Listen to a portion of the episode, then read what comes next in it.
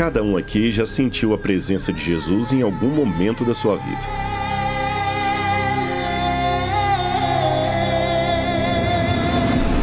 Se não foi uma presença emocional, você se encontrou com Cristo através de textos, estudos ou até explicações teológicas sobre a vida e atuação do Filho de Deus. Mas e quando Jesus não é visto? Como conhecer alguém antes que seja nomeado, que seja compreendido, que seja visto? O Jesus do Novo Testamento, aquele nascido de Maria, que fez discípulos e ensinou com ações, não é a única versão de Jesus.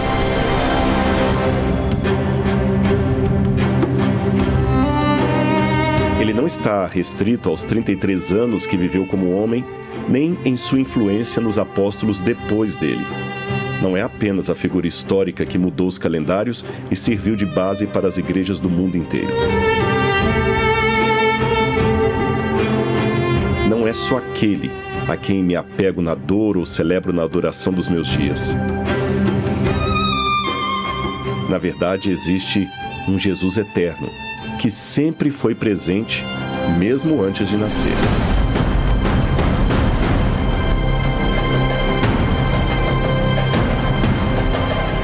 Eu sou Rodrigo Silva e convido você a conhecer Jesus como você nunca viu.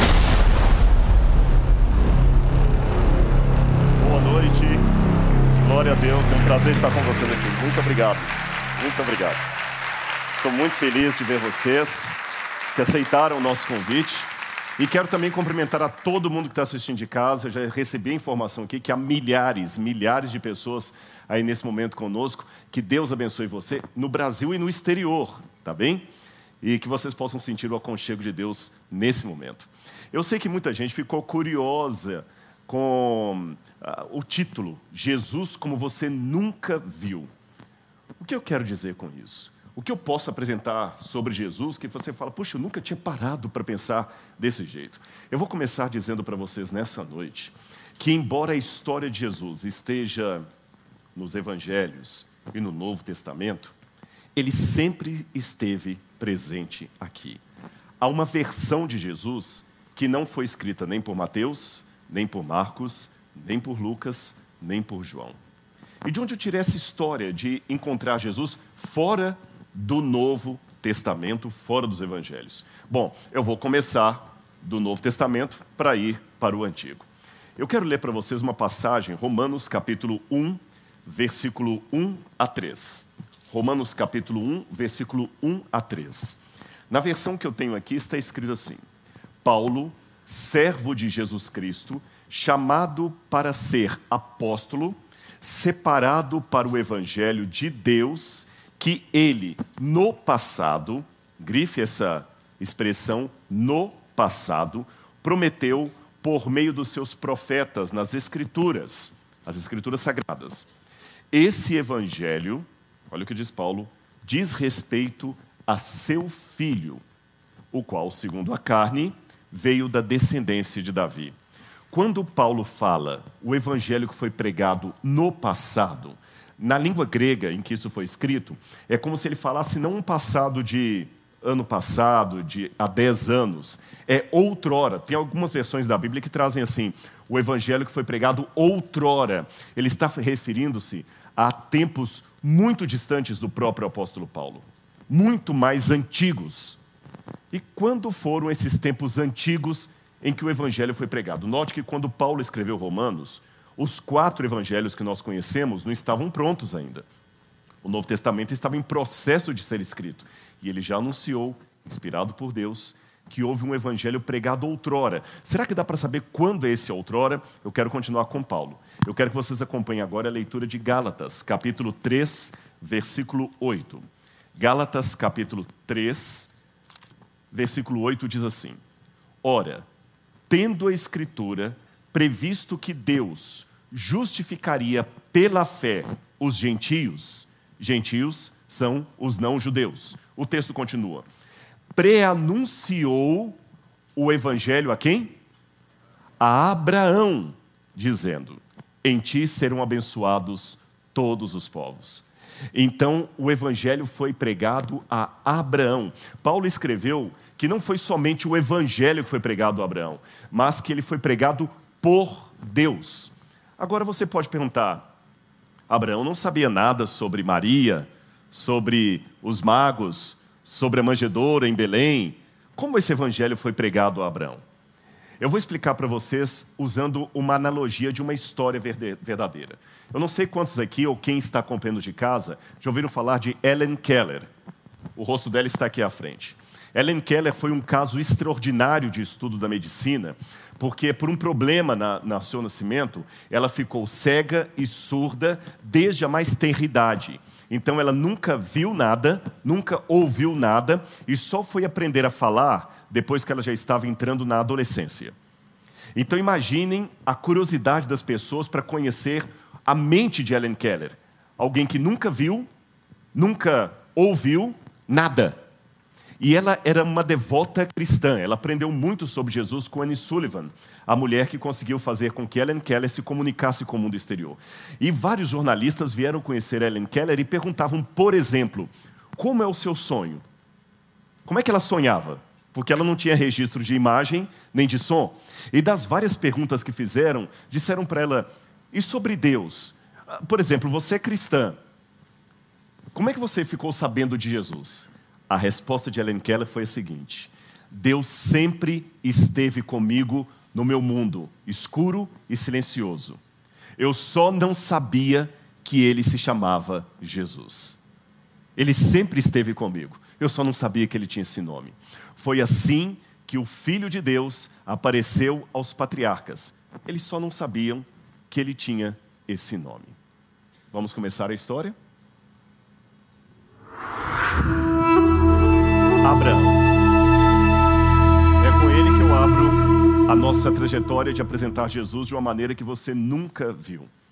E eu vou começar a relação de Abraão com Jesus, ainda que Abraão não soubesse que ele tinha esse nome, com uma observação que eu não sei se você já percebeu.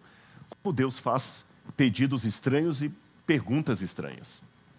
Dando exemplo de perguntas estranhas. Jesus, no Novo Testamento, diante de um cego, o cego chega, ou o leproso, Jesus, filho de Davi, tenha misericórdia de mim. E Jesus faz a pergunta mais esquisita que alguém podia fazer: O que você quer que eu faça? Não é estranho você que está em casa acompanhando? O que você quer que eu faça?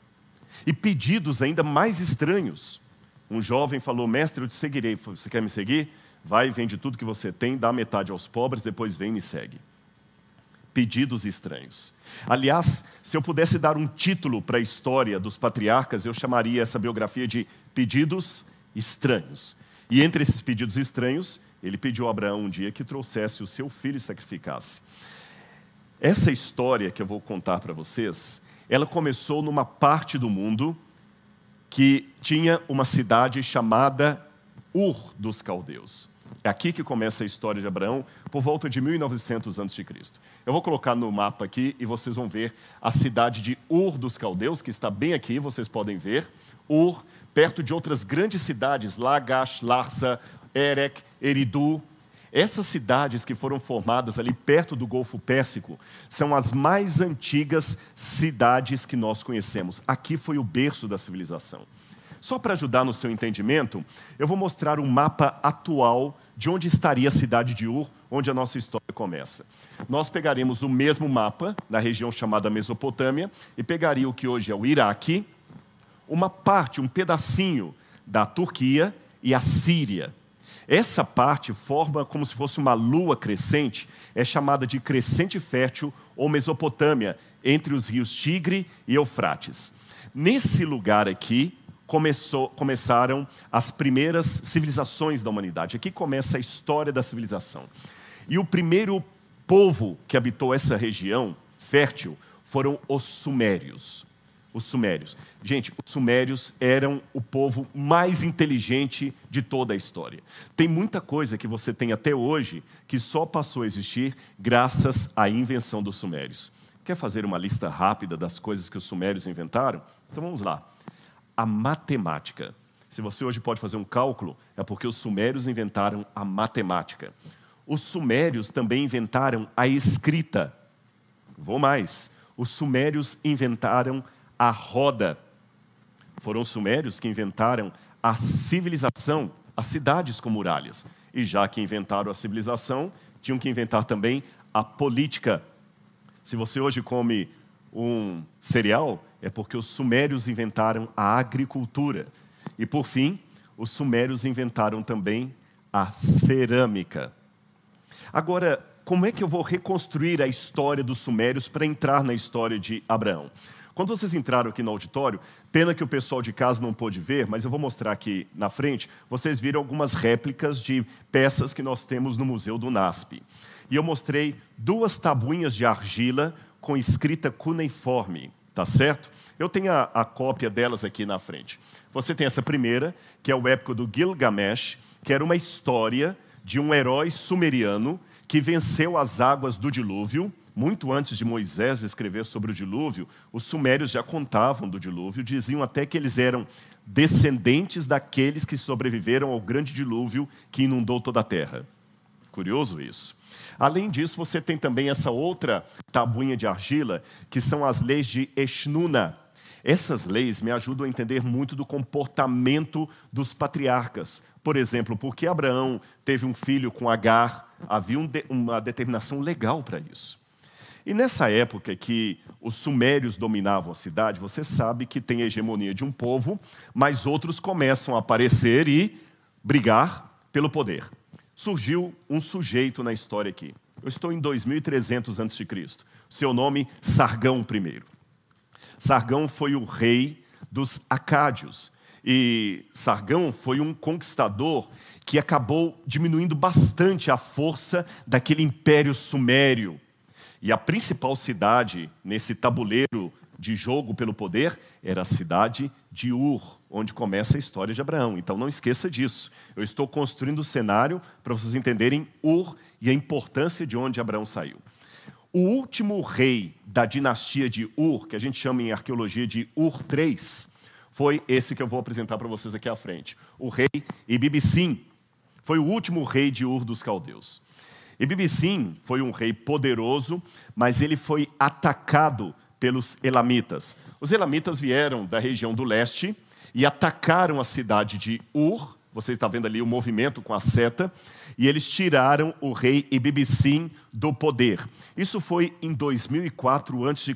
Você lembra que antes de Cristo as datas vêm em ordem decrescente. Mais ou menos 2004, quando o rei Ibibissim é deposto e os elamitas tomam a cidade de Ur, existe uma transformação do cenário aí. Nesse momento é quando a língua dos sumerianos perde sua, o seu poder, eles mudam o sistema de organização, mudam a cultura local, mas a cidade de Ur ainda continua como uma grande metrópole. Vocês querem ter uma ideia como era Ur dos caldeus?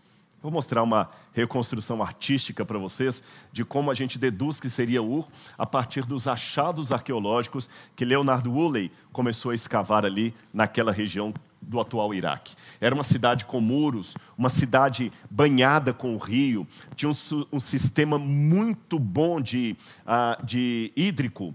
Eles tinham água encanada dentro de casa. Agora, quando Abraão saiu dali, em toda a sua trajetória para chegar até a terra prometida, depois até o Egito, quer saber a distância que Abraão saiu dali, atendendo ao chamado de Deus? Nós estamos em São Paulo. É como se ele saísse de São Paulo e andasse 3.160 quilômetros até chegar a Porto Velho. Imagina você andando isso em lombo de animal ou a pé. Foi a distância percorrida pra, por Abraão em toda a sua trajetória, tá bem? Agora foi nessa transição política que eu mostrei para vocês, em que sai do poder Ibibissim e saem os sumérios e vêm os elamitas, é nessa mudança de ares que nasce Abraão, filho de Terá, e ali ele recebe o chamado de Deus para sair daquele lugar.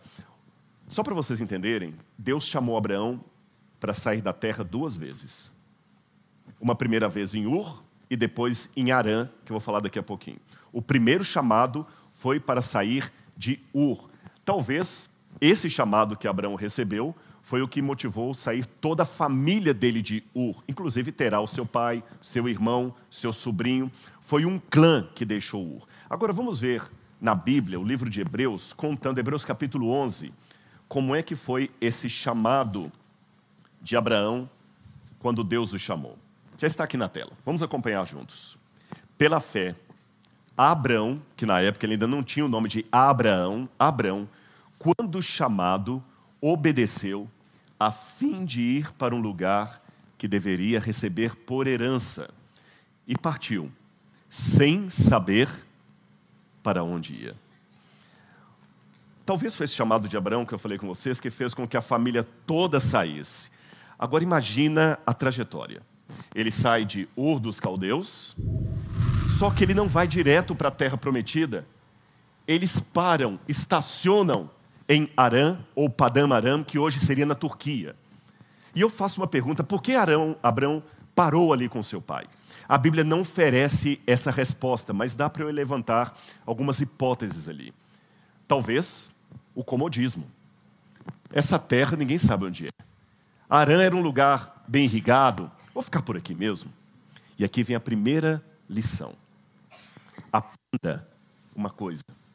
Se Deus chama você, e você que está em casa também acompanhe isso aqui, não esqueça. Se Deus chama você para uma tarefa, não adianta fazer 99%. 99% salvo significa 100% perdido. Pode parecer um preciosismo de Deus, mas não é assim. Eu vou ilustrar para vocês contando uma história que aconteceu ali no NASP. Nós temos várias, vários cursos ali de direito, teologia, letras, pedagogia. E um dia, numa reunião de professores, um professor do curso de engenharia estava contando uma situação estranha que ele teve. Uma mãe de uma aluna foi ali, nervosa, brava, brigar com ele porque ele deu nota zero numa questão da prova da sua filha, porque ela errou o cálculo por meio centímetro. Minha filha ficou de DP só por causa disso. Professor, podia dar pelo menos meio certo. Você está sendo muito duro. E ele deu uma resposta para aquela mãe que eu achei tão sábia que eu vou pedir licença para reproduzir para vocês. Recentemente havia acontecido aquele acidente da ciclovia do Rio de Janeiro. Ele falou assim: mãe, a senhora acompanhou aquela tragédia do Rio de Janeiro da ciclovia? Sim. A senhora sabia que o erro de engenharia foi de meio centímetro? Eu não posso dar meio certo. Seria irresponsabilidade. Se Deus chamou Abraão para a terra prometida, era para lá que ele tinha que ir. E talvez o próprio pai dele, Terá, falou: Olha, a tradição judaica diz que Terá não era tão religioso como o filho. Vamos ficar aqui mesmo. Deus não é tão rigoroso assim. Olha o que diz Gênesis capítulo 12, versículo 1.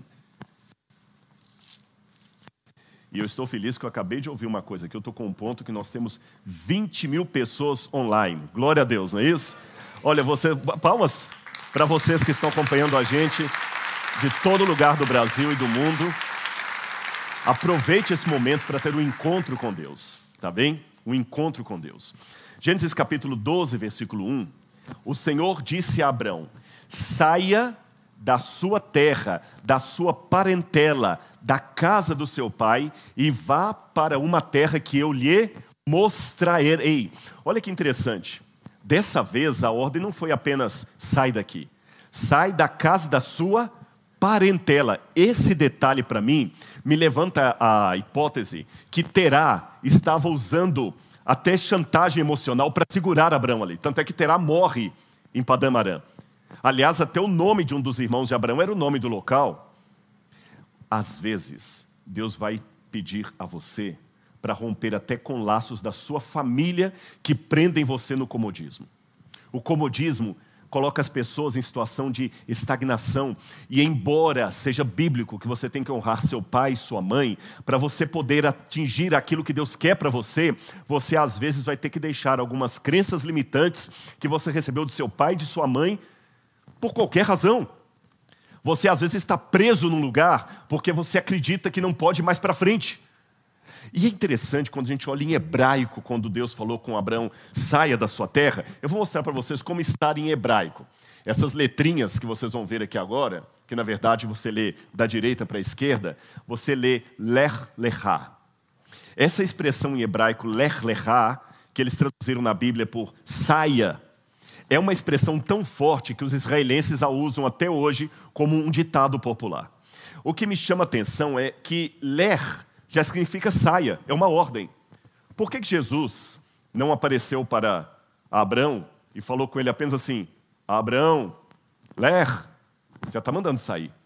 Por que falou ler, lerá? Se eu tentar traduzir ao pé da letra, não é só saia. Saia por você mesmo, não pelos outros. Porque se for pelos outros, você vai ficar. Às vezes você tem que romper com as suas crenças limitantes, que às vezes dominam você até por chantagem emocional. Quantas mães não conseguem crescer na vida? É por causa do meu filho, eu não posso. O amor de mãe é compreensível, é muito bonito o sacrifício que você faz pelo seu filho, mas você não pode tornar o seu filho um Deus da sua vida que trava você de crescer. Às vezes pode ser uma amizade. Agora, outra pergunta que eu faço: por que Deus escolheu alguém tão idoso? Abraão tinha 75 anos. 75 anos. E Deus chamou Abraão. Por quê? Será que é porque Abraão era mais bonito? A resposta da razão pela qual Abraão foi escolhido, para mim não foi a perfeição dele, porque eu vi vários erros em Abraão ao longo da vida dele. Você comete erros, bem-vindo ao clube. Abraão também. Sabe por que Deus o, chamou? Aqui eu quero ler com vocês novamente uma parte do Novo Testamento. Tiago, capítulo 2, verso 23. Abraão creu em Deus, e isso lhe foi imputado por justiça, ou atribuído por justiça. E ele foi chamado amigo de Deus. Olha que linda essa parte. Ele foi chamado amigo de Deus. Eu gostaria, hoje, se eu fosse um profeta bíblico, de escrever uma Bíblia nova e colocar o seu nome ali. Qual o seu nome? Mariana. E Mariana creu em Deus. Isso lhe foi atribuído por justiça. E Mariana foi chamada amiga de Deus. Você é amiga dele. E ele te ama. Não deixe ninguém fazer você duvidar disso. E Denise acreditou, e isso lhe foi atribuído por justiça. E Denise foi chamada amiga de Deus. Qual o seu nome? André. André acreditou e foi chamado amigo de Deus. Vamos sair de Padamarama agora e vamos para onde Deus nos chamou. É uma terra desconhecida, não sabemos onde é, mas nós vamos porque o Lech Lechá está conosco. Ele nos, nos chamou. E quando Abraão chega ali naquela terra, ele não tem um lugar fixo ainda. Ele vai morar com suas tendas no território de outra pessoa, de um homem chamado Manri. E ali sabe o que, que havia muito? ali havia muitos, muitos carvalhos. A Bíblia fala dos carvalhais de Manri. E eu gostaria de falar com vocês um pouquinho sobre o carvalho, essa árvore que me encantou tanto em Israel. O carvalho é uma árvore linda, linda, linda, maravilhosa. E eu pesquisei um pouco sobre o carvalho e descobri algumas coisas. Por exemplo, você sabia que o carvalho é uma árvore que pode viver entre 500 e até mil anos. O carvalho é a árvore mais velha que você vai ver numa floresta de árvores. O tronco dela é bem enrugado e as raízes também, demonstrando uma árvore de sofrimento. Mas ela está ali resistindo, porque ela continua existindo até no inverno. Ela pode atingir uma altura de 40 metros. Ela não perde as folhas no inverno. Mesmo com o rigor da neve, do vento, ela fica ali resistindo. Sabe por que o carvalho permanece? Porque Deus o criou para resistir. Você é o carvalho de Deus. A força não está em você mesmo, mas está naquele que criou você, com folhas para aguentar o inverno. Você vai ter cicatrizes dos machucados do frio dessa vida. Você vai passar por problemas, por sofrimentos. mas você está aceitando ser um carvalho de Deus? Você está aceitando ter as intempéries que o carvalho tem, que são aquelas intempéries que fazem o carvalho ser o que ele é? Nós vivemos num tempo muito complicado. Um tempo de brigas, de mentiras, enganos, meia verdade, alguns falam de pós-verdade. E assim como o carvalho, está na hora de nós termos a nossa sombra para que alguém possa se abrigar em nós e espalhar para todos aí perfume de Cristo. Eu chamei você hoje para ser um carvalho de Deus. Aí eu fico entendendo por que, que povos da antiguidade valorizaram tanto essa árvore, uma árvore tão típica ali da região. Por que, que o carvalho está aqui até hoje e salvou a vida de muita gente? Porque muitos medicamentos da época de Abraão eram feitos a partir da seiva e das folhas do carvalho. Estar em Israel, como eu estive várias vezes, sentar embaixo da sombra de um carvalho e sentir como Abraão ali recebendo Cristo e os anjos, irmãos, é uma emoção que eu espero conseguir traduzir para vocês nessa noite, porque é isso que eu quero que você sinta: o sentimento de gratidão, porque você está como patriarca na presença do Eterno. Você que está em casa também está na presença de Deus. É por isso que o carvalho é ao mesmo tempo uma árvore tão machucada e tão bela. Seja um carvalho de Deus hoje. Amém. Além do carvalho, nós temos alguns elementos que me ajudam a ilustrar essa história. Vocês viram elementos relacionados a esses quatro objetos aqui. Eu vou falar do altar, eu vou falar do poço, eu vou falar da tenda e eu vou falar do deserto. Esses elementos foram muito importantes para o contexto dos patriarcas. Aliás, hoje, se você quer conhecer bastante os usos e costumes da época de Abraão, Isaac e Jacó, vá conviver com os beduínos como eu fiz dormi com beduínos ali no deserto, e, e, me chama muita atenção que eles parece que congelaram no tempo. A palavra beduíno significa em árabe aquele que vive em lugares abertos. E os beduínos amam tenda. Lá na entrada, vocês viram, o pessoal de casa, eu vou ficar devendo, a gente colocou aqui a porta do teatro, eu agradeço a minha equipe que fez isso, alguns elementos da tenda de um beduíno. Aliás, eu lembro que uma vez um beduíno falou comigo que ele não entendia como é que eu tinha coragem de dormir numa casa com uma laje de concreto armado em cima. Ele falou: Você não tem medo de cair sobre você? Para mim, eu só consigo dormir dentro de uma tenda. Apenas dentro de uma tenda. E assim que era a tenda de um beduíno. Normalmente, as tendas que não mudaram o seu modo de ser desde a época de Abraão até os beduínos que eu vejo hoje no Oriente Médio, eles, elas eram armadas perto do lugar que tinha água. O lugar da água muda no deserto, por isso que eles eram obrigados a estar sempre mudando, mudando, mudando. A tenda geralmente era feita de pele de animal, geralmente pele de cabra, tá certo? Pelo de cabra. Ele pegava o pelo da cabra assim, fazia um trançado desse jeito, como se fosse a trama e a urdidura de um tecido. E eles viviam ali. As tendas tinham duas partes. Uma parte onde você tinha uma, uma situação mais íntima para a família e outra onde você tinha convivência social, recebia pessoas, você podia receber parentes ou visitantes, ou quem sabe alguém para comer com você. Eu quero ler uma outra passagem relacionada à tenda. Gênesis capítulo 15, versículos 5 e 6. Gênesis capítulo 15, versículos 5 e 6. Olha o que Deus fez com Abraão. E levando-o para fora da tenda, disse-lhe: Olhe para o céu e conte as estrelas, se é que pode contá-las.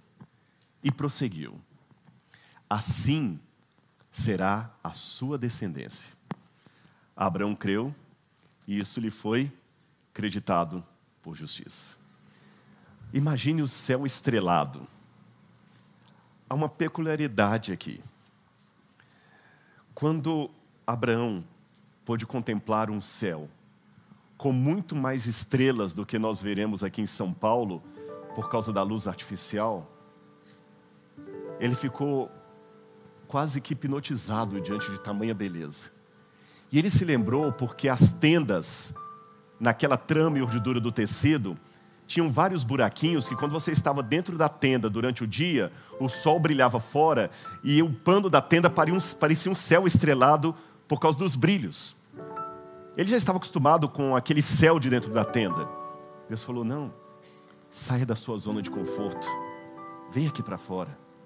Senhor, aqui está bom, fala comigo aqui dentro. Lá fora está frio, é mais seguro dentro da tenda. Não, eu tenho algo muito mais belo para você aqui fora. Vem, olha para cima, conta as estrelas, se é que você pode. Não posso, Senhor, são muitas estrelas. Abraão, vem cá que eu quero te contar uma coisa. Como o número das estrelas serão seus descendentes e vou te contar uma coisa. Eu virei na terra e eu me tornarei um dos seus descendentes. Você ainda não sabe que nome eu terei, mas eu nascerei de uma mulher que também será descendência sua. Eu sou o seu Deus, eu sou o seu Criador, mas para salvar você, eu me tornarei o seu filho. O Evangelho foi pregado a Abraão. Num outro momento da sua vida, Deus fez um outro pacto com ele. Falou: Abraão, você vai pegar animais agora e vai cortar no meio, vai colocar a carcaça de um lado, a carcaça de outro lado e vai guardar. E diz que a, Abraão fez aquilo, e várias aves de rapina vinham ali nos animais, ele chotava as asas, as, as, as aves, depois ele dormiu, e veio um fogo de Deus e passou pelo meio dos animais. A gente não entende o porquê disso. Eu vou explicar para vocês. Lembram os tabletes com inscrição cuneiforme que eu falei? Eu não sei se há advogados aqui, mas a gente estuda muito o direito da antiga Mesopotâmia. E os códigos jurídicos da época diziam que uma forma de fazer um acordo entre dois reis ou entre dois líderes era o seguinte: cortava-se um animal, deixava metade da carcaça de um lado, a outra metade do outro. Eu pego uma tocha e a outra pessoa com quem eu estou fazendo o acordo pega a tocha. E nós passamos um pelo outro. Pedaço do animal de um lado, pedaço do animal do outro. Quando nós chegamos no centro, nós trocamos a tocha. E eu falo, fiz um acordo com você, eu cortei uma aliança. A palavra para aliança em hebraico é brit. Eu cortei uma aliança. Se eu não cumprir a minha parte no pacto, que eu seja esquartejado como esse animal. Foi isso que Deus fez com Abraão, mas com uma diferença. Só o fogo de Deus que passou pelo meio. É como se ele falasse assim: é lógico que você tem uma parte no trato, mas o que eu tenho para dar para você é tão grandioso que somente eu que posso garantir o cumprimento desse acordo. Abraão, quando estava na tenda, ele recebeu também anjos. Na verdade, eram Jesus e dois anjos que o estavam visitando. E Jesus foi ali, em forma corpórea.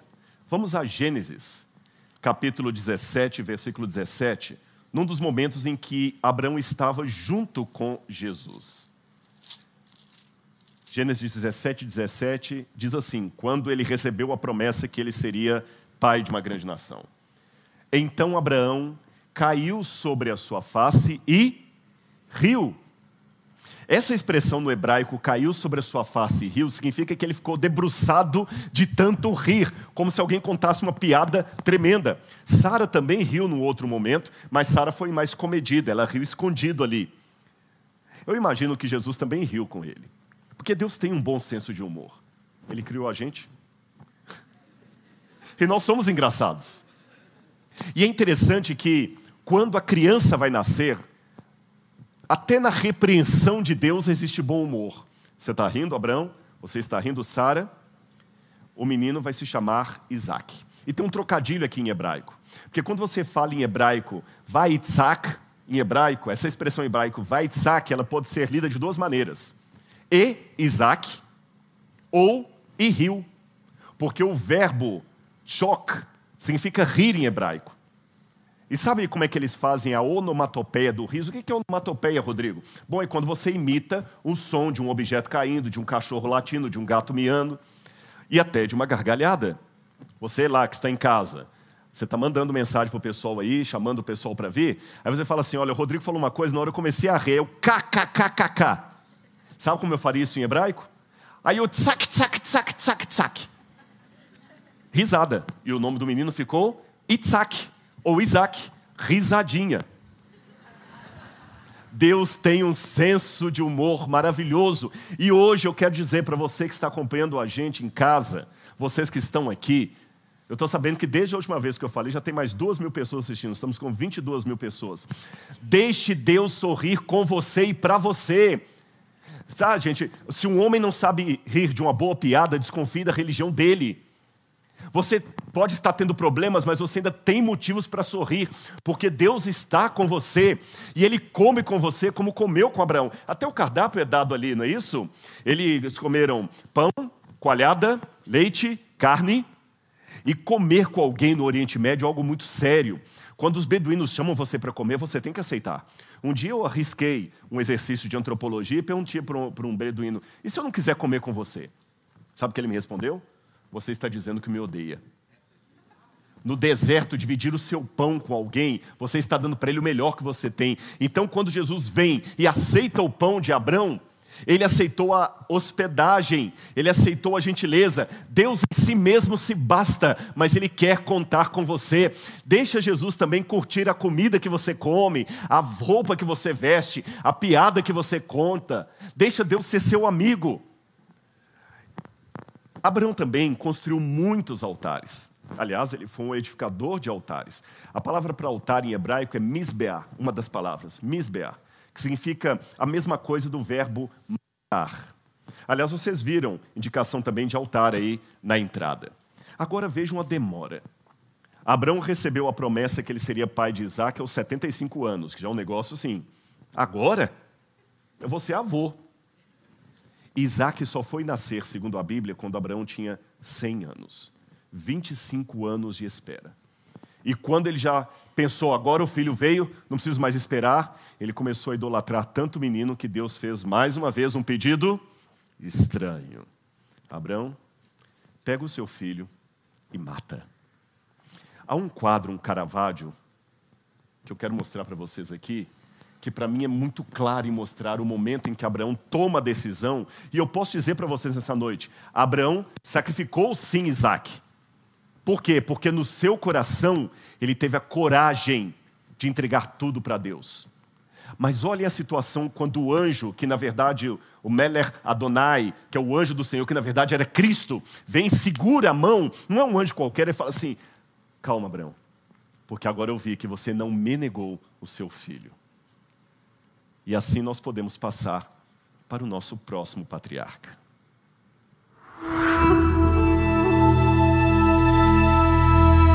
Isaac. Isaac. Risadinha. Eu não sei se alguém aqui nos assistindo, ou de casa ou daqui, que seja da área de psicologia, mas vocês sabem que determinadas situações na vida causam situações de trauma, principalmente quando você está na iminência da morte.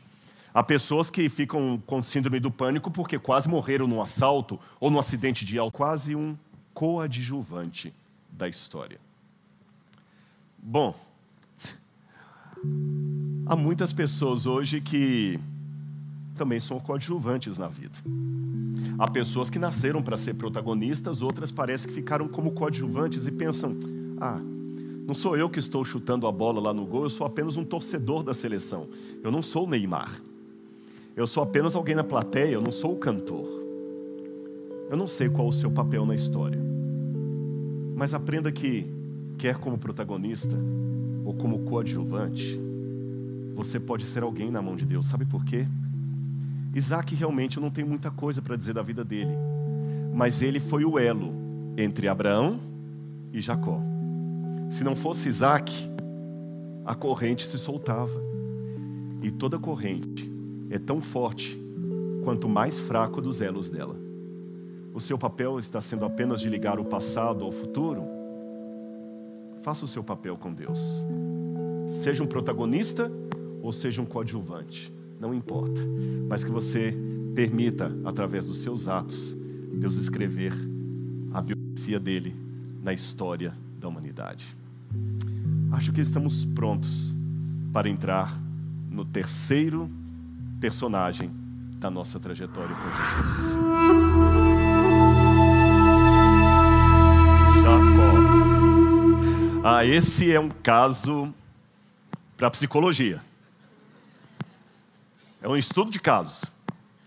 Uma vida marcada o fracasso. Jacó tinha tudo para dar errado. Mimado pela mãe, parece que tudo que ele fazia dava errado. Se ele fosse abrir uma padaria, ele ia perder. Mal, com má fama. Yaakov não significa enganador, sabiam disso? Yaakov significa aquele que pega o calcanhar do outro. Yaakov é calcanhar. Mas pelo fato dele enganar o irmão, o nome dele passou a ter um significado que não é o real em hebraico, o enganador. E Jacó cometeu tantos erros de engano que quando ele fugiu da casa da mãe dele, ele teve que fazer o caminho contrário. Vocês pararam para perceber isso? Eu comecei a trajetória dos patriarcas dizendo que Jesus os chamou de Ur para Arã e de Arã para a terra prometida. Jacó teve que fazer o sentido inverso. Ele sai justamente da terra prometida e tem que regressar para a terra de Arã. Às vezes, para avançar, você tem que dar alguns passos de retrocesso. É tão ruim voltar, não é? Você erra, o Waze erra, você tem que voltar toda a estrada para trás para conseguir um, um, um, lugar agora para pegar a, a trilha correta. Jacó sozinho, fugindo, e no meio do caminho, Deus vai mostrar um sonho para Jacó. Esse sonho é muito interessante, porque Jacó vê uma, uma escada que liga o céu à terra, vocês se lembram? E nessa escada ele viu anjos de Deus subindo e descendo. Carl Gustav Jung estudou a mente humana e os sonhos, e os símbolos dos sonhos. E vocês sabem que os nossos sonhos são feitos a partir de imagens que nós temos. E os psicólogos têm descoberto que há algumas informações que estão no nosso inconsciente que vêm dos nossos ancestrais. Você pode sonhar com uma cidade que você nunca foi, mas a sua avó esteve ali. Parece meio místico, mas não é. Às vezes, por ela contar aquele lugar e descrever, você vai sonhar com a Itália, e não, não precisa pensar que é vidas passadas, reencarnação. Você não esteve lá, mas a sua avó esteve. Abraão nunca esteve na Mesopotâmia até a sua fuga mas ele deve ter ouvido várias vezes o seu avô Abraão contar, ou seu pai também Isaac contar, sobre o principal templo que havia na cidade de Ur dos Caldeus, o Zigurat de Ur, como nós chamamos. O Zigurat, na verdade, era uma torre-templo, e ele foi descoberto por Leonardo Woolley. Olha o tamanho desse edifício, ele é esplendoroso até hoje, tem 3 mil anos isso aqui de existência, quase 4 mil anos de existência. E no centro do zigurato, chama-nos a atenção, porque há justamente uma escadaria. E na época que Abraão morava em Ur, era por essa escadaria que o sacerdote subia e descia, levando os pedidos das pessoas até a divindade e trazendo a resposta. Agora, Deus, sabendo que essa imagem estava no, no inconsciente ou no subconsciente de Jacó, Deus partiu do conhecido para o desconhecido. Ele vê novamente uma escada. Mas essa escada foi uma verdadeira teofania. O que é uma teofania? Uma aparição de Deus. Aquela escada ligava não apenas a base de um edifício ao seu topo, ela ligava a terra até o céu. E como um dia Deus chamou Abraão para contemplar as estrelas e fez uma promessa, no sonho ele chamou Jacó. Meu filho, você tem falhas, mas eu tenho um plano para você. Imagine-se hoje como Jacó. Você tem falhas. Eu sei que às vezes você olha no espelho e não gosta do que vê. Mas acredite no que eu estou falando. Você vai acordar do pesadelo da sua vida, certo de que esse lugar, que outrora se chamava luz, deve ser chamado Betel. Em hebraico, Beit, casa. El, Deus. Porque aqui é a casa de Deus e eu não sabia. Aquele que apareceu também, Jacó, é o Filho de Deus e você não sabia. Saindo do sonho de Jacó, me chama atenção porque no Novo Testamento, Jesus vai fazer referência a essa epifania dele e vai aplicar a si mesmo. Quer ver? Evangelho de João, capítulo 1, versículo 51. O próprio Jesus disse assim: Em verdade, em verdade, vos digo que daqui em diante vereis o céu aberto e os anjos de Deus subirem e descerem sobre o Filho do Homem.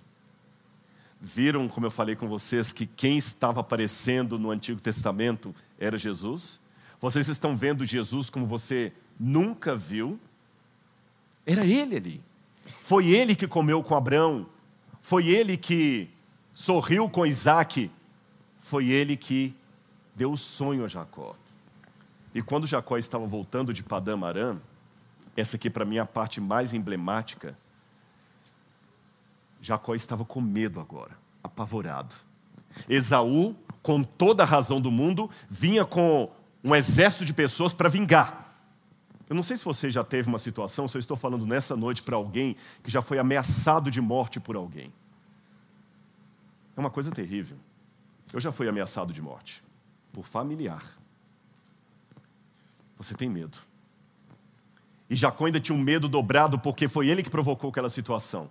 Ele separou o seu acampamento, ele foi para um lugar para orar, uma oração que eu imagino que não foi uma oração decorada, foi um abrir da alma a Cristo, implorando.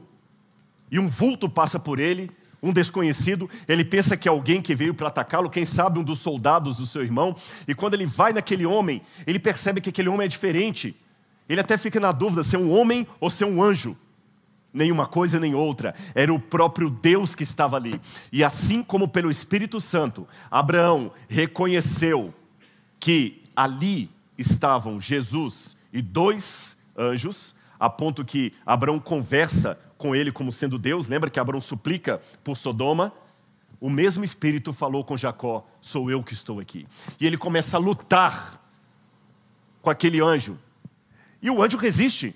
Mas você pode perguntar: se ele queria abençoar Jacó, se ele amava tanto Jacó, por que, que ele me bateu? Eu não errei aqui. Eu coloquei na primeira pessoa do singular, porque, embora eu não seja profeta nem filho de profeta, eu sei que é a pergunta que muita gente está fazendo aqui. Se Deus me ama tanto, por que, que ele me bateu? Por que, que ele não me atende? Que, que ele me bateu? E Jacó não queria soltar aquele homem e falar: Me solta porque eu tenho que ir embora, solte-me porque eu tenho que ir embora, eu tenho que subir, eu não te soltarei. Quer ver?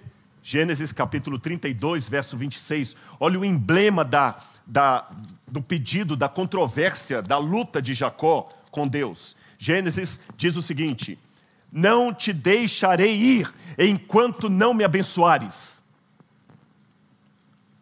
Enquanto o Senhor não me abençoar, não te deixarei. E sabe por que, que Deus permitiu aquilo? Vou falar com você por quê. É porque nós estamos num grande conflito entre as forças do bem e do mal. Nesse exato momento, o Brasil está em guerra. Não estou falando de uma guerra oficial de um país contra o outro, uma guerra espiritual. Da luz contra as trevas, sem trégua. E os dois lados querem você. Não tem neutralidade. E como você treina um soldado para a guerra? Jogando baralho com ele? Ou fazendo com que ele rasteje na lama? Sobrevivência na selva? Não sei se há militares aqui nos assistindo. Como é que se treina um soldado para a batalha? É brigando com ele. Como é que treina um boxeador para a luta? É dando murro nele. Defenda-se. E em determinado momento, até a coxa de Jacó foi deslocada. E em Gênesis 32, 28, nós temos a continuação do que aconteceu. Então o homem perguntou: Você quer ser abençoado? Quero. Quer mesmo? Quero. Então pague o preço. Deslocou a coxa dele. Está doendo. Você quer ser abençoado? Quero. Lembra Jesus no Novo Testamento? O que você quer que eu lhe faça? Ele está perguntando para você hoje: você quer ser abençoado? Quero. Qual é o seu nome? A última vez que ele ouviu alguém perguntando qual é o seu nome foi o seu pai Isaac, já cego, idoso, dando a bênção. E ele enganando o pai. E o pai perguntou: qual o seu nome? Esaú. Engraçado que o cheiro é de Esaú, mas a voz não é. De novo, Deus, Jesus, pergunta: qual é o seu nome? Não há mais subterfúgios, não há mais máscara, não há mais desculpa. Meu nome é Jacó. Eu sou o enganador. Agora que recebeu esse nome, você já não chamará mais Jacó, mas Israel, porque você lutou com Deus e venceu. Eu quero terminar aqui dizendo uma coisa para vocês. Jesus esteve sempre ali com os patriarcas, mas nem tudo foram flores. Houve momentos em que ele teve uma refeição, não foi? Houve momentos em que ele riu, houve momentos que ele machucou. Se Deus está machucando você, Ele sabe o que está fazendo. Às vezes o médico tem que provocar uma dor para colocar de volta o osso no lugar. Deixa ele treinar você. Eu já passei por muitos momentos difíceis da minha vida. E é por isso que eu quero falar tanto desse Deus para vocês, porque eu me misturo com essas histórias e o privilégio que Deus me deu de estar lá onde isso aconteceu me permite falar não com a autoridade apenas de um acadêmico que viajou para lá e está esnobando agora sobre vocês aí as minhas viagens para Israel. Não. O que me dá autoridade nessa noite não é o conhecimento que eu adquiri apenas, é a experiência que eu tive com Ele. Porque eu também lutei com Cristo e saí machucado.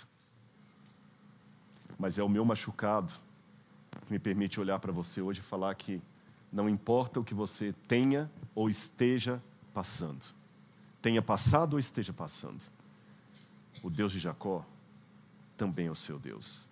E sabe por que, que tudo isso foi colocado na Bíblia Sagrada? Se você pensa entretenimento, não. Deus não inspirou Shakespeare, ele inspirou Moisés. Ah, para ser um manual de treinamento? Não. Sabe por que, que tudo isso foi colocado na Bíblia? Toda essa história que eu resumi para você assim, com algumas passagens? Pelo que está em Romanos, capítulo 15, versículo 4. Eu começo com Paulo e termino com Paulo. Romanos 15, verso 4. Porquanto tudo o que foi escrito no passado foi escrito para nos ensinar, de forma que, por meio da perseverança e do bom ânimo, provenientes das Escrituras, mantenhamos a nossa esperança. Eu tenho esperança. Apesar dos pesares, eu tenho esperança. Porque eu rendi a minha vida ao Senhor das esperanças. E eu sei que essa história é tão real, tão real, gente, que quase dá para tocá-la. Deus me deu o privilégio de, com a minha mão, tocar na terra que Abraão passou, escavar essa terra e tirar objetos, que eu fui a primeira pessoa que toquei em milhares de anos. E por que, que eu estou testemunhando isso para vocês? Porque essa história que é real, me diz que a teologia que se assenta sobre ela também é real.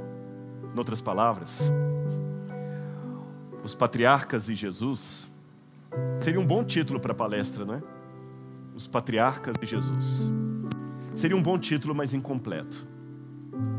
Os patriarcas de Jesus, porque esta história também é sua.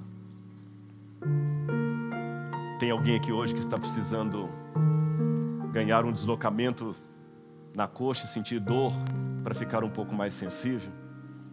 Tem gente que está voltando para o lugar de partida, de origem, está atravessando o deserto, está sentindo que está demorando demais o chamado de Deus, a promessa de Deus nunca se cumpre, Ele não falha. Ele não falha. Ele vai estar com vocês, como esteve com os patriarcas e como Ele esteve comigo, nos momentos mais doloridos da minha vida. E eu coloquei um propósito na minha vida que é tornar isso cada vez mais claro para as pessoas. Eu estou abrindo o coração para vocês. Se você soubesse o buraco de onde eu saí, vocês entenderiam o milagre de eu estar aqui. É porque vocês conhecem o Rodrigo da TV, das redes sociais, mas eu faço a minha barba todos os dias. Eu conheço coisas a meu respeito que vocês não conhecem. Dores que eu passei, experiências que eu vivi, que me dão autoridade de falar o seguinte: eu sei que você que está doendo, mas não fala de, do, de sofrimento comigo, não que seja um outro doutorado que eu tenho. Mas ele vai estar com você. E eu coloquei um propósito na minha vida que é de colocar a Bíblia da melhor maneira que eu posso. Portanto, essas mais de 22 mil pessoas que estão conosco agora, eu louvo a Deus com todos vocês testemunhando, porque vocês são o cumprimento de uma promessa que Deus fez para mim, quando Ele também falou comigo: sai da sua casa, sai da sua parentela, que eu vou te mostrar. Olha as estrelas do céu, são as pessoas que vão conhecer a mensagem que eu quero transmitir através de você. E vocês estão aqui para honra e glória de Deus, mas eu não quero transmitir sozinho. E a melhor maneira é passar essa mensagem, treinar vocês para que vocês transmitam esse conhecimento para outros. Agora eu sei que nem todos podem ir comigo para Israel. Então eu tenho tentado trazer um pouquinho de Israel para vocês. E eu vou pedir pessoal da minha equipe para colocar aqui um pouquinho da história que eu contei para vocês, mas que eu achei que seria pouco apenas contar. Eu fui lá para gravar lá. E o resultado foi isso aqui, olha. Nem tudo é tão óbvio. Nem tudo é tão fácil. Nem tudo está acessível a todos. Existem lugares em Israel onde não é muito aconselhável ir por questão de segurança. E nesse documentário eu pude visitar lugares ali daquele país que eu mesmo nunca havia ido antes. Já visitamos Israel diversas vezes, mas fazer esse caminho foi desafiador. Um vídeo assim não mostra as reais dificuldades. O calor era o pior do ano. O vento e a poeira não ajudavam na dinâmica do trabalho. Os territórios também não eram amigáveis.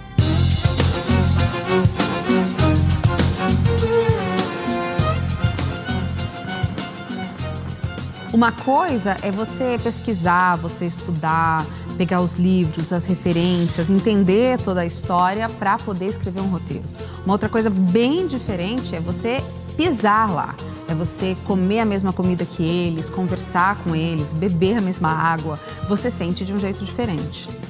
Bom, é, os desafios técnicos eram bem grandes. A gente gravou com uma equipe muito pequena, num ambiente extremo, é, muito sol, muito vento, um ambiente de deserto e a gente não podia deixar passar nada, né? São vários detalhes técnicos que, que a gente precisava cuidar, avaliar, áudio, luz, é, imagem e nós tínhamos muitas das vezes uma oportunidade só. É, como era um ambiente difícil de gravar, a gente queria aproveitar às vezes o nascer do sol ou o fim da tarde, então muitas das vezes a gente tinha uma oportunidade então foi um grande desafio tecnicamente gravar esse projeto, mas é, a gente ficou bem feliz com o resultado. Fazer uma aula exige muito tempo e estudo, de preparação, de energia, entrega de conhecimento, mudança de perspectiva. Mas isso aqui, isso é experiência viva. Você não vai apenas ouvir e ver, vai entender com um contexto, vai aplicar na sua vida.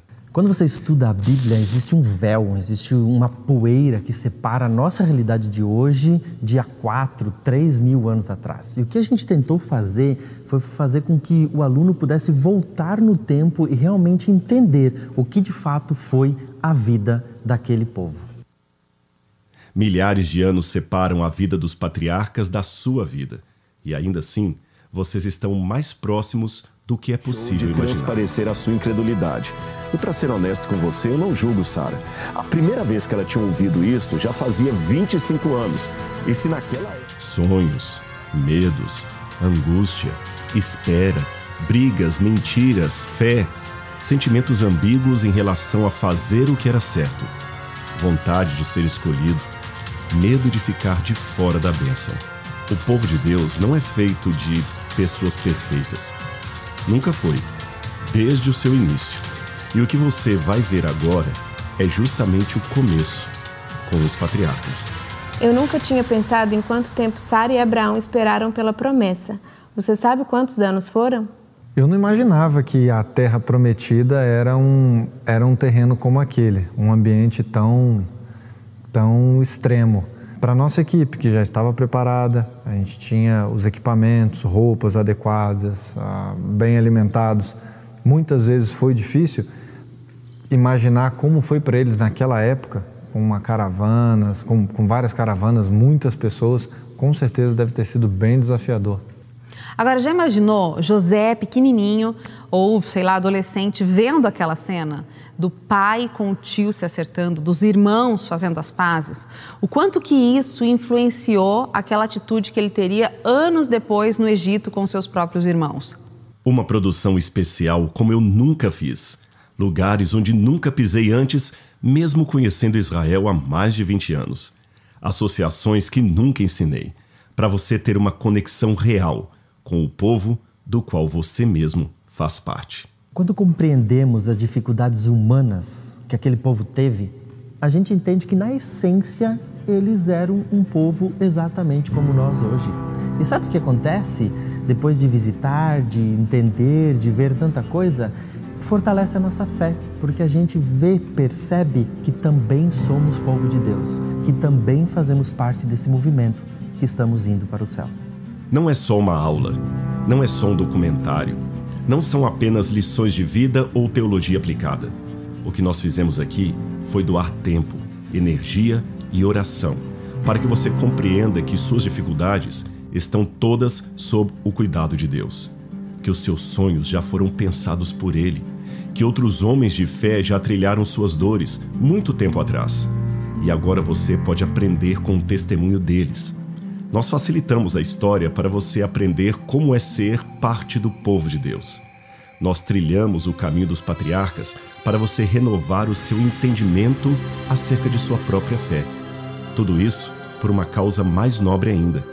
Esse projeto, que muda a sua visão da Bíblia, hoje proporciona a criação do Museu de Arqueologia Bíblica, que vai materializar a história sagrada para tantas outras milhares de pessoas porque no meio do povo de Deus também está você.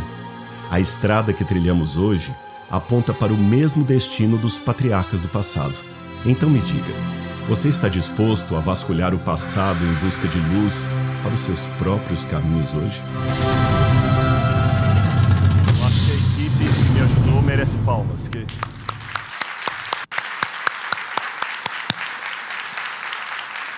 A gente tem que dar o melhor para Deus melhor para Deus. O que eu puder fazer enquanto tiver vida, para que você fique mais empolgado com a Bíblia, aprenda mais a Bíblia de maneira mais aprofundada, pode ter certeza que eu vou fazer, a minha equipe também.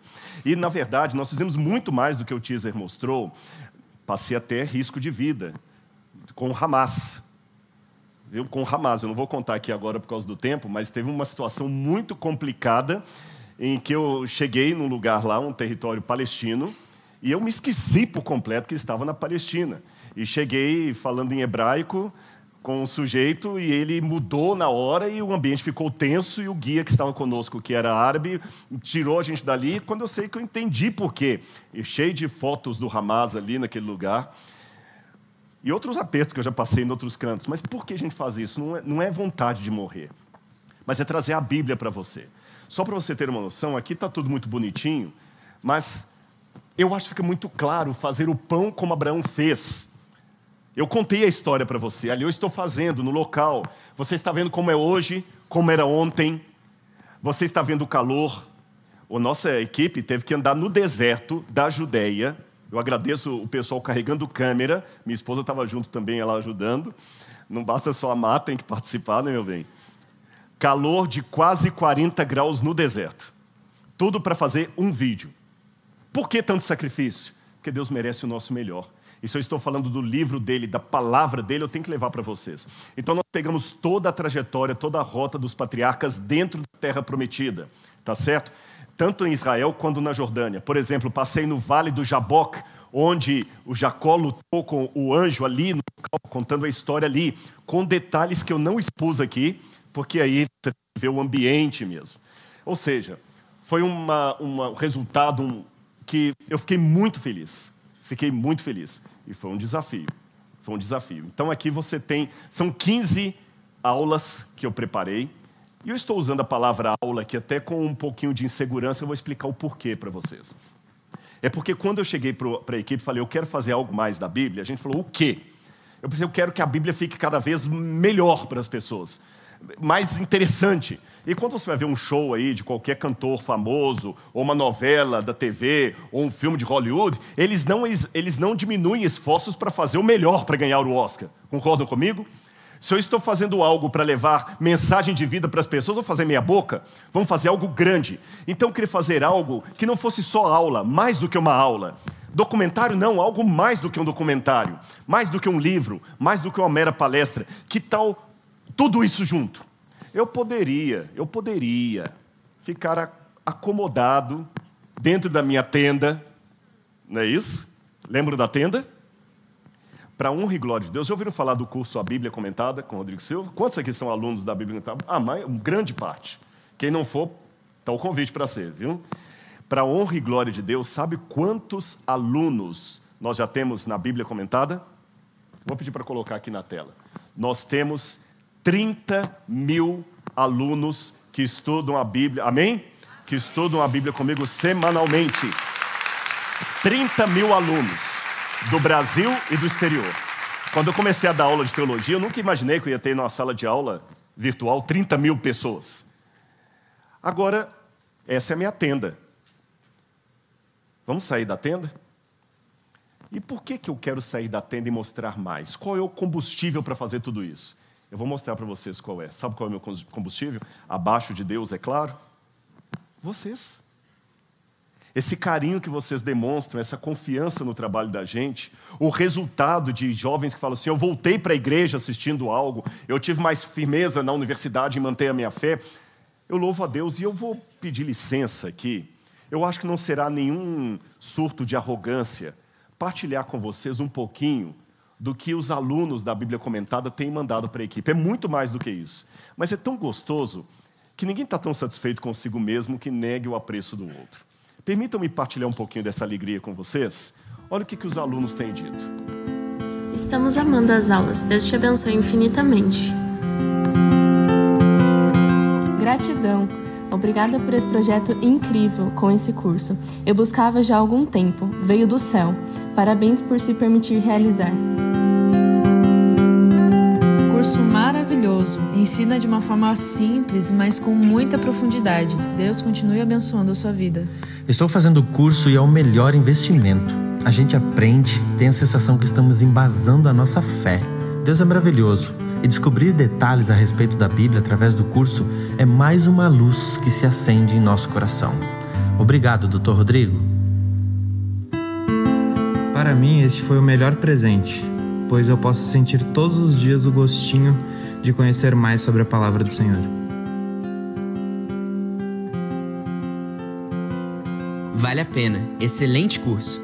Mergulho na Bíblia, arqueologia, recheado da cultura egípcia e mesopotâmica. Curso único. Glória a Deus. Eu quero agradecer de público a Deus. Obrigado, Senhor. Obrigado por eles. Obrigado por eles. Muito obrigado, viu? Agora eu quero falar da história de Deus.